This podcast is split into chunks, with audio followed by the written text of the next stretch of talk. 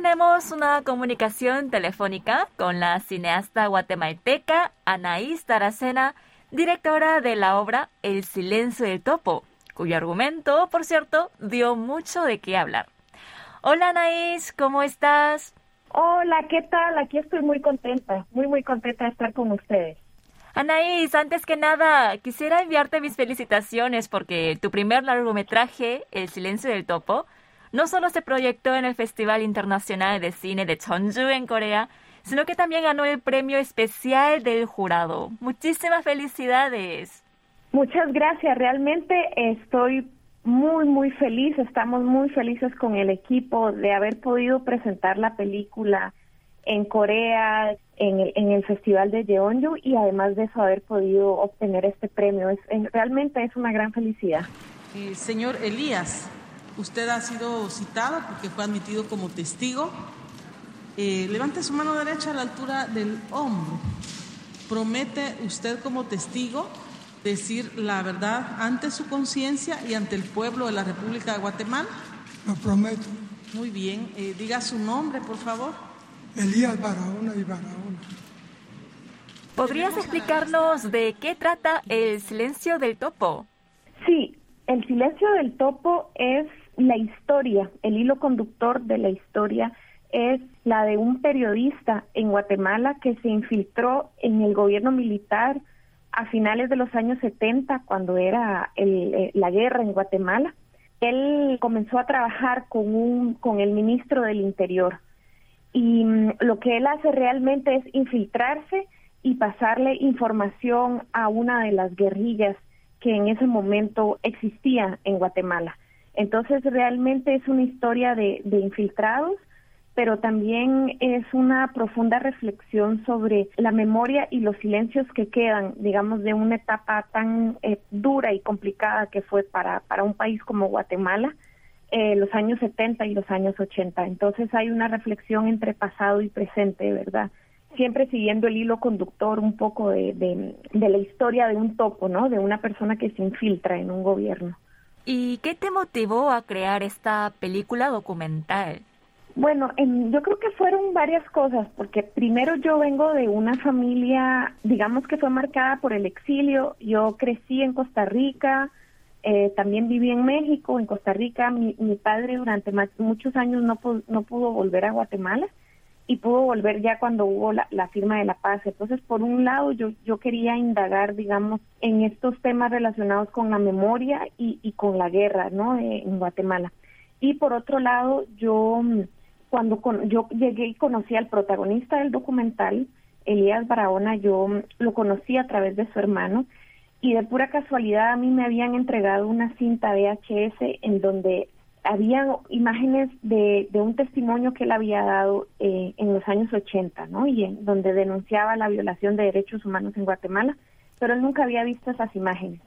Y entonces yo lo conozco y le entrego esa cinta que él nunca había visto, entonces ahí empezamos como una gran amistad. Y cuando yo decido empezar a filmar a Elías, Elías fallece. Y realmente fue a partir de la muerte de Elías que, que me impactó, ¿verdad? Que él falleciera eh, dos semanas después de ser testigo en un juicio eh, de una masacre que ocurrió en Guatemala durante la guerra. Entonces ahí fue donde yo decidí empezar a investigar para, para hacer el documental. ¿Cómo fue el proceso de reconstruir este capítulo de la historia contemporánea de Guatemala? Porque imagino que no habrá sido fácil encontrar archivos. Bueno, sí, ahí fue como buscar por todos lados. Yo investigué tanto dentro de Guatemala como, como fuera. Eh, dentro de Guatemala, pues hay una pequeña Cinemateca Nacional que está dentro de la universidad pública, que de hecho sale en el documental, pero bueno, funciona con un presupuesto muy bajo, con pocas personas y justamente en esa cinemateca para ciertos periodos hacen, no hay muchas imágenes, ¿no? Se pueden encontrar más imágenes de tal vez de los años 50, eh, 40, que por ejemplo de los años 70, 80, ¿no? Fue un trabajo mucho como de ratoncito, ¿no? Como de ir poco a poco, ir buscando también fotografías, pero también darme cuenta que en archivos fotográficos, eh, en ciertos, ciertos periodos o años que fueron los más complicados, que fue el 80, 81, 82, 83 en Guatemala, también faltaban imágenes, ¿no? Pero también fue buscar, por ejemplo, en archivos de periódico, em, yo consulté archivos en México, porque México tiene mucho mejores políticas de, de archivísticas que, que Guatemala, consulté archivos en línea eh, que hay en Estados Unidos y, por ejemplo, en Francia, porque en esos países ellos guardan imágenes de países como Guatemala o de, muchos países y el problema es el costo, ¿verdad? Que son precios muy elevados y eh, para poder pagar el uso de, imágenes, ¿no? Pero bueno, fue un trabajo bastante largo, digamos, de, de tratar de encontrar como esas imágenes, pero finalmente es esa memoria que no es continua o como un hilo conductor, sino como que la película también eh, refleja esta memoria fragmentada, ¿no? Que no todo es lineal, es como por fragmentos, ¿no? Entonces, este, eso también fue un poco como que el trabajo iba encontrando una cosita por aquí, otra cosita por allá, aunque no necesariamente tuviera todo un, un hilo conductor. ¿Y cuánto tiempo te llevó crear este documental? Eh, desde que empecé con la idea hasta que se terminó eh, por completo, fueron seis años, seis años y medio. O sea, desde que, que decidí ya empezar a investigar, que fue más o menos a raíz de, la muerte de, Elías Barahona, hasta que, que terminé el documental. Eh, lo terminamos a en el 2021. Pues llevó mucho tiempo encontrar fondos, también investigación, pues yo trabajaba al lado en otras cosas, luego pues el proceso de edición, también de montaje, que, que, fue largo, y también como es un proceso creativo, había momentos de pausa, ¿verdad? Y otros momentos en donde se retomaba, digamos, ese, ese trabajo, ¿no? Con, con las otras personas del equipo. Entonces, más o menos, eh, eso fue lo que duró. Y las entrevistas también forman una parte muy importante de tu película. El hecho de animar a los testigos de aquel cruento hecho a que tomen coraje y rompan el silencio para dar su testimonio sobre este tema, eh, ¿te resultó difícil? Bueno, sí, yo creo que, bueno, hay mm, algunas personas que están en el documental, creo que eh, cuando yo las contacté, de una vez sí me, me dijeron que sí, ¿no? pero bueno, eran personas que ya habían hecho un, proceso eh, respecto a su historia, ¿no? Pero sí me pasó, digamos, de, hablar con muchas personas em, y, de, y de que las personas, por ejemplo, unas me decían que preferían no ser filmadas del todo, otras me decían que si las filmaba no íbamos a tocar eh, temas, ¿verdad?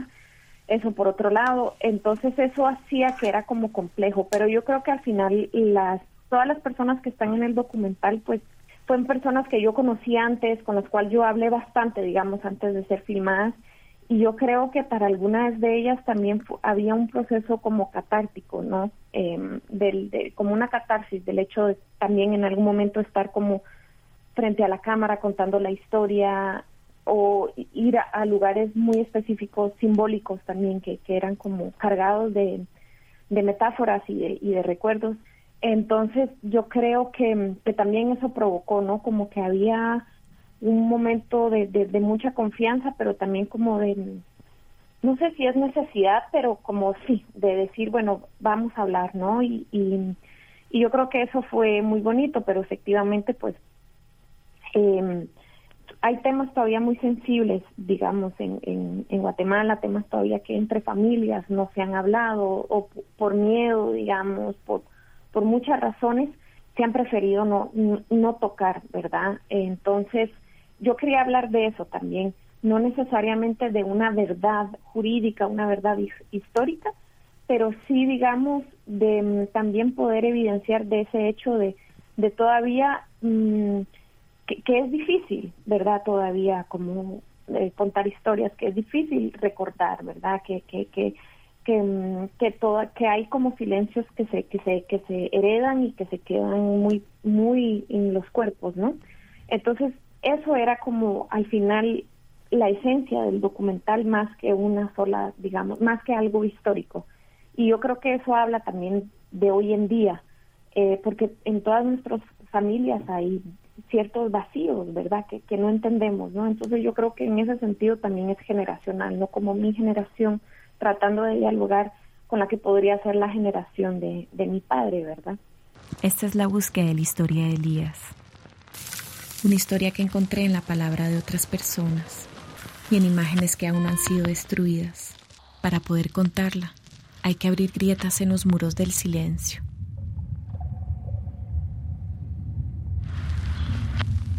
En un país en donde todavía sentimos miedo. Y utilizaste tu propia voz como guía en la película. Sí, es mi propia voz. Para reflejar esa subjetividad. Sí, exactamente. Yo creo que fueron varias cosas. Al principio yo no pensaba poner mi voz en off, em, porque no decía, bueno, no es la historia de mi familia, no, no tiene sentido que yo sea como porque también una protagonista de la historia. Pero luego cuando em, se empezó la búsqueda y, y, y, ese proceso de búsqueda fue parte de, de la película, es decir, el hecho de la dificultad de encontrar imágenes, la reflexión sobre las imágenes que quedan, las imágenes ausentes, eh, el hecho de, de, que algunas personas tal vez preferían no, hablar, etcétera, eh, eso tenía que aparecer, o sea, era parte de la película y una forma para que esto apareciera era que, yo lo dijera en voz no, porque digamos que yo estaba llevando esa búsqueda. Y por otro lado, al ser un tema tan político, tan delicado y todavía polarizado, a mí me parecía como importante como muchas personas hablan, dan su opinión, pero pues finalmente la que la que va a decidir qué entra, qué no entra, cómo se cuenta, pues en cierta forma soy yo, ¿no? Entonces yo yo sentía que esa subjetividad tenía que salir y se tenía que entender que también ahí estaba mi punto de vista, que estaba mi subjetividad y mm, como que era importante yo colocarme ahí también y no no estar, o sea, que eso se viera reflejado aunque no fuera mi, mi historia familiar específica, ¿no? Entonces era para mí una forma, no sé, de, importante respecto a las otras personas que salen en el documental. Ajá, por eso también decidí usar la, la voz en off. ¿Hay algún aspecto en particular que más hayas cuidado o en el que más hayas puesto el foco? Creo que sí se pensó mucho, mucho, mucho en tratar de ser lo más respetuosos posibles, digamos, pero tampoco hacer una película que fuera solamente políticamente correcta, o es decir, que no tuviera la fuerza y que no se, ¿verdad? O sea, es, es un tema bastante fuerte. Entonces creo que sí se pensó mucho, o sea, yo le di muchas vueltas a la forma y creo que también le di muchas vueltas a la voz en, en, en cómo decir las cosas. Habré escrito y reescrito, no sé cuántas versiones hay, pero son muchísimas y creo que son de las cosas, creo que se cuidaron muchas cosas, la fotografía que hace también la fotógrafa Carla Molina, o sea, creo como que hay cosas muy pensadas, pero pero sí esa parte del montaje y de la voz en off fue algo que, que sí se, no sé, se le puso como un especial cuidado, yo creo. ¿Y cómo era Elías, el Elías Barahona que tú conociste en persona? Bueno, Elías, eh, yo lo conocí dos años antes de que él falleciera. Eh, bueno, él se puso muy enfermo los últimos seis meses, pero antes de, de, no estar enfermo tenía mucha vitalidad, era muy irónico, como que analizaba todo, ¿no? O sea, analizaba bastante, y pero era realmente una persona muy íntegra. Me acuerdo de varias conversaciones que tuvimos y creo que con el tiempo él me tuvo como confianza, porque obviamente habían temas que no se hablan abiertamente a cualquier persona. Pero a mí siempre me sorprendió porque me pareció como alguien muy íntegro, ¿no? Que, mm, que obviamente su vida se vio afectada por su, por su trabajo de infiltrado hasta el final. Él sufrió las, para las últimas consecuencias a nivel profesional, familiar, etcétera, pero es algo en el que algo en el que él siempre asumió y siempre asumió su postura, su posición, sus decisiones hasta el final. Entonces, eso a mí sí me, siempre me llamó la, la atención, ¿no? Y también me acuerdo que era mm, alguien muy cariñoso, o sea, con sus hijas, que las admiraba y las quería muchísimo, ¿no? Eh, hasta el final. Pero, pero sí, pero si no era alguien que hacía bromas y que era sumamente irónico y muy, mm, sí, muy, muy politizado también. Ajá. Bueno, ahora cuéntanos un poco eh, cómo fue tu experiencia en el Festival Internacional de Cine de Cheonju en Corea. Bueno, estuvo increíble. Creo que ha sido una increíble oportunidad de haber podido presentar el documental en Corea. Yo creo que no nos imaginábamos que este documental, ¿verdad? Eh, el silencio del topo pudiera ser presentado y compartido en Corea o en un país asiático, porque pues obviamente hay una distancia geográfica muy grande, pero nos emocionó desde la noticia, cuando, cuando tuvimos la noticia de que la película había sido seleccionada.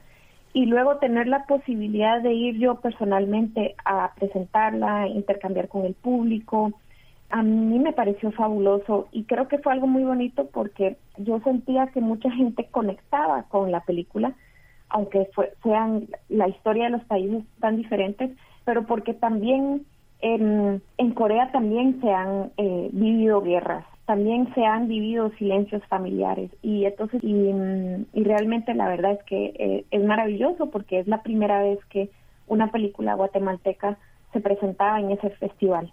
Entonces, somos un país pequeño, eh, cada vez se hacen más películas, pero somos una pequeña industria fílmica, ¿no? Entonces, el hecho de que una película también centroamericana, guatemalteca, haya podido ser presentada en un festival tan importante de Asia, pues obviamente eso nos, nos ha dado pues mucha felicidad.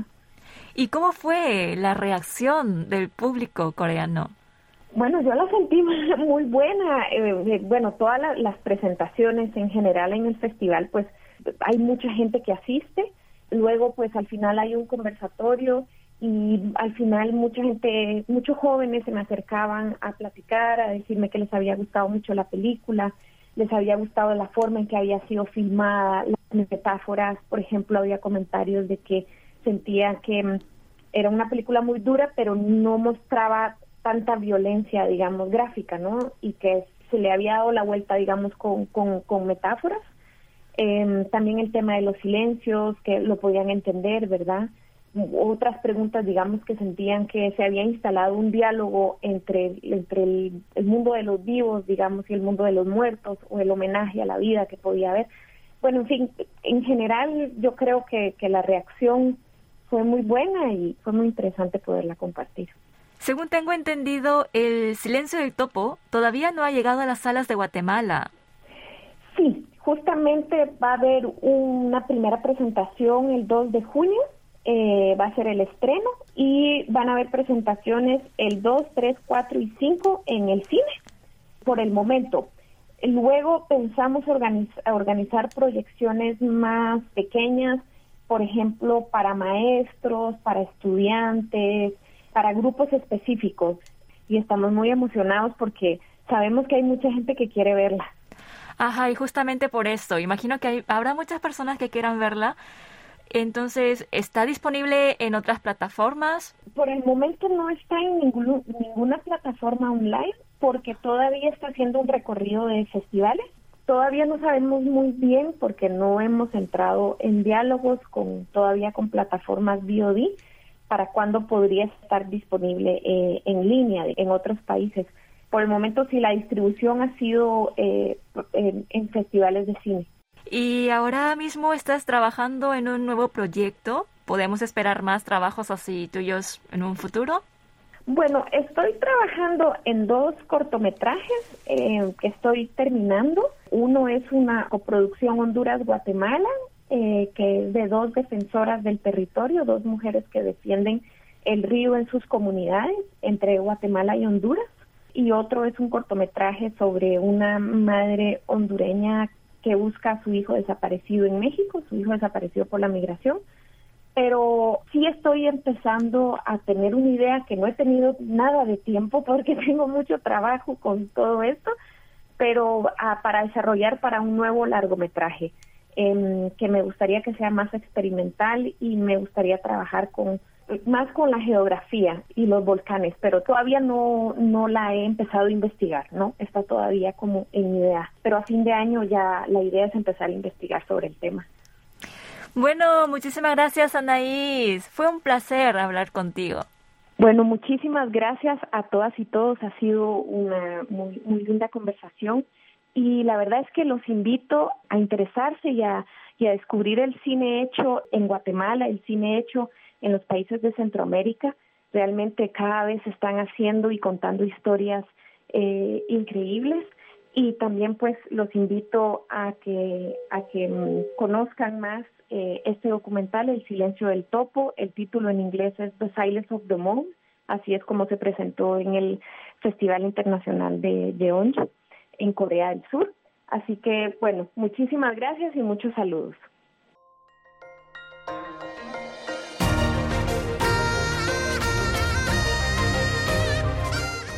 Acaban de escuchar el podcast de KBS World Radio.